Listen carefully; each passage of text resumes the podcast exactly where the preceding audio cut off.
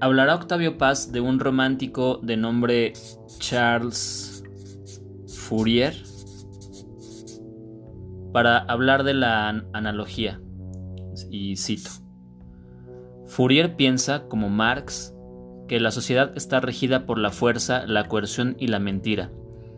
Pero a diferencia de Marx, cree que lo que une a los hombres es la atracción apasionada, el deseo. La palabra deseo no figura en el vocabulario de Marx, una omisión que equivale a una mutilación del hombre. Para Fourier, cambiar la sociedad significa liberarla de los obstáculos que impiden la operación de las leyes de la atracción apasionada, esas leyes son leyes astronómicas, psicológicas y matemáticas, pero también son leyes literarias, poéticas. Contra la corriente de su época y contra la de nuestro tiempo, contra una tradición de dos mil años, Fourier sostiene que el deseo no es por necesidad mortífero, como afirma Sade, ni que la sociedad es represiva por naturaleza, como piensa Freud. Afirmar la bondad del placer es escandaloso en Occidente y Fourier es realmente un autor escandaloso. Sade y Freud confirman en cierto modo, el modo negativo, la visión pesimista del judeocristianismo. Dirá más Octavio Paz. En el centro de la analogía hay un hueco. La pluralidad de textos implica que no hay un texto original. Por ese hueco se precipitan y desaparecen simultáneamente la realidad del mundo y el sentido del lenguaje. Esto lo dirá pensando en Baudelaire, pero que menciona que el mundo no es un conjunto de cosas, sino de signos. Lo que llamamos cosas son palabras. Una montaña es una palabra, un río es otra, un paisaje es una frase. Y todas estas frases están en continuo cambio. La correspondencia universal significa perpetua metamorfosis. Y dirá algo más. El texto que es el mundo no es un texto único. Cada página es la traducción y la, y la metamorfosis de otra, y así sucesivamente. El mundo es la metáfora de una metáfora. El mundo pierde su realidad y se convierte en una figura del lenguaje. Correspondencia universal es perpetua metamorfosis. Traducción y metáfora. Dirá, el poema es el doble del universo. Y dirá más. El juego de la analogía es infinito. El lector repite el gesto del poeta. La lectura es una traducción que convierte al poema del poeta en el poema del lector. La poética de la analogía consiste en concebir la creación literaria como una traducción. Esa traducción es múltiple y nos enfrenta a esta paradoja. La pluralidad de autores. Una pluralidad que se resuelve en lo siguiente. El verdadero autor de un poema no es ni el poeta ni el lector, sino el lenguaje. Es decir, que el poeta y el lector no son sino dos momentos existenciales del lenguaje, y así, la idea del mundo como un texto en movimiento desemboca en la, en la desaparición del texto único. Dirá algo más sobre la analogía paz. Dirá que la analogía es la ciencia de las correspondencias. Cito. Solo que es una ciencia que no vive sino gracias a las diferencias. Precisamente porque esto no es aquello, es posible tender un puente entre esto y aquello. El puente es la palabra como o la palabra es esto es como aquello, esto es aquello. El puente no suprime la distancia, es una mediación. Tampoco anula las diferencias, establece una relación entre términos distintos. La analogía es la metáfora en la que la alteridad se sueña unidad y la diferencia se proyecta ilusoriamente como identidad. Por la analogía, el paisaje confuso de la pluralidad y la heterogeneidad se ordena y se vuelve inteligible. La analogía es la operación por medio de la que, gracias al juego de las semejanzas, aceptamos las diferencias. La analogía no suprime las diferencias, las redime, hace tolerable su existencia. Cada poeta y cada lector es una conciencia solitaria. La analogía es el espejo en que se reflejan. Así pues, la analogía implica no la unidad del mundo, sino su pluralidad. no la identidad del hombre, sino su división, su perpetuo escindirse de sí mismo. Y quizás a esto se refiere eh, Octavio Paz con el doble.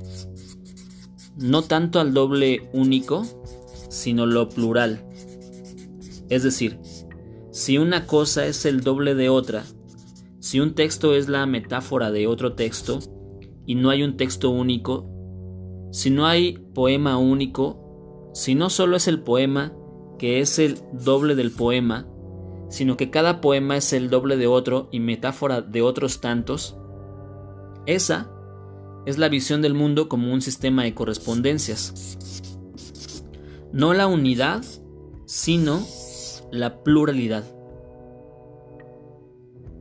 Dirá más adelante que en ese sistema, la muerte, que acá eh, dijimos que era el gran acontecimiento, la muerte es la gran excepción. Y el recurso contra esa excepción universal es doble. Por un lado, la ironía, es decir, lo dice así, la estética de lo grotesco, lo bizarro, lo único, y por otro lado, la analogía, la estética de las correspondencias. Es decir, para superar la muerte, curiosamente, se trata desde la analogía y la ironía. Leeré prácticamente una última cosa.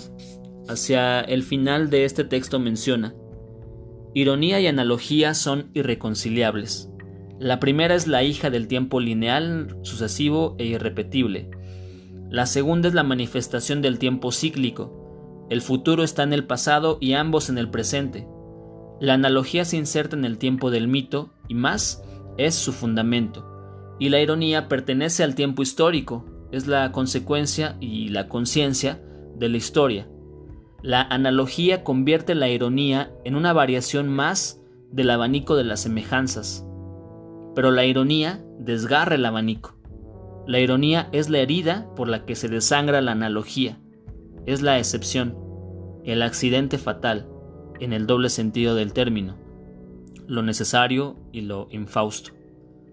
La ironía muestra que si el universo es una escritura, cada traducción de esa escritura es distinta y que el concierto de las correspondencias es un galimatías babélico. La palabra poética termina en aullido o silencio. La ironía no es una palabra ni un discurso, sino el reverso de la palabra, la no comunicación. El universo, dice la ironía, no es una escritura. Si lo fuese, sus signos serían incomprensibles para el hombre, porque en ella no figura la palabra muerte y el hombre es mortal. Y aquí vuelvo al punto de inicio que toda esta reflexión de algún modo entraña, que es el tema de la muerte y el tema de la, de la, ausencia, de la ausencia del ritual de la muerte. Y lo último, lo, mencionado ahorita eh, de Octavio Paz, me sirve justo porque hemos hablado de que este ritual, al ser en tanto rito, una evocación del mito, pertenece a aquel campo de significaciones más cercano a la analogía, a aquel campo más cercano a, a lo original o a lo primitivo de la conciencia y traigo a colación la lectura de un ensayo más o menos reciente al que tuve acceso por una buena amiga, cómplice quizás en este proyecto, aunque ella no lo sabe, que se, llame, que se llama Sofía Siendra Chávez. Ella es investigadora y productora visual. Y algo yo le había comentado al inicio eh, de que tenía una idea sobre esto, algo muy vago, en alguna conversación casi como por WhatsApp. Digo, sin que ella me lo recomendara, porque de hecho lo primero que me dijo fue que descreía un poco del autor, eh, el libro se llama La desaparición de los rituales. Justo fue interesante, o a mí me pareció interesante, coincidente pues, porque por esos mismos días otra buena amiga, mi amiga del vato, Diana López, me pasó un link a una entrevista que le hacían al autor, que se llama Byung-Chul Han, chino, y que ella me decía que era como el nuevo autor de moda, ¿no? Así o algo así dijo. Y entonces, por eso, Sofía, la primera con la que hablé, y que me recomendó por inquietudes más que por la lectura de él, este libro, esas dos anécdotas pasaron el mismo día o con un día de diferencia, o sea, fue muy... Eh, pues aquí va algo que hay que leer. Me sirvió por el principio del texto para pues al menos intentar justificar un, al menos este proyecto. Tardé más en comenzar a leerlo, pero ya desde el principio me atraían algunos aspectos que menciona Byung-Chul Han en este ensayo, que, repito, se llama La desaparición de los rituales. Él justo al principio menciona lo siguiente, leeré. Los rituales se pueden definir como técnicas simbólicas de instalación en un hogar. En todo este desarrollo que Byung-Chul Han hace, evidentemente emerge como una categoría central la idea de, tiempo. Eh, la, la idea de tiempo ya no el tiempo antiguo que digamos pertenece al tiempo cíclico, digamos que el mundo antiguo es tiempo cíclico, en el mundo moderno es tiempo lineal y por ende progresivo, como veíamos con Adorno y Horkheimer. El cíclico pertenece al mundo del mito, es cerrado, como decíamos allá, eh, es decir, antes, con Lukács, y el lineal, al ser progresivo, podría graficarse como una línea ascendente, es evolutivo, y por ende en oposición a la idea de mito, es histórico. Yendo nuevamente con Lukács, por eso ese mundo cerrado, cíclico, es el mundo feliz, ¿no? El mundo armónico, y aquí en la modernidad es el mundo problemático. Esto lo menciono por la habitabilidad necesaria del ritual. Al hablar de instalación,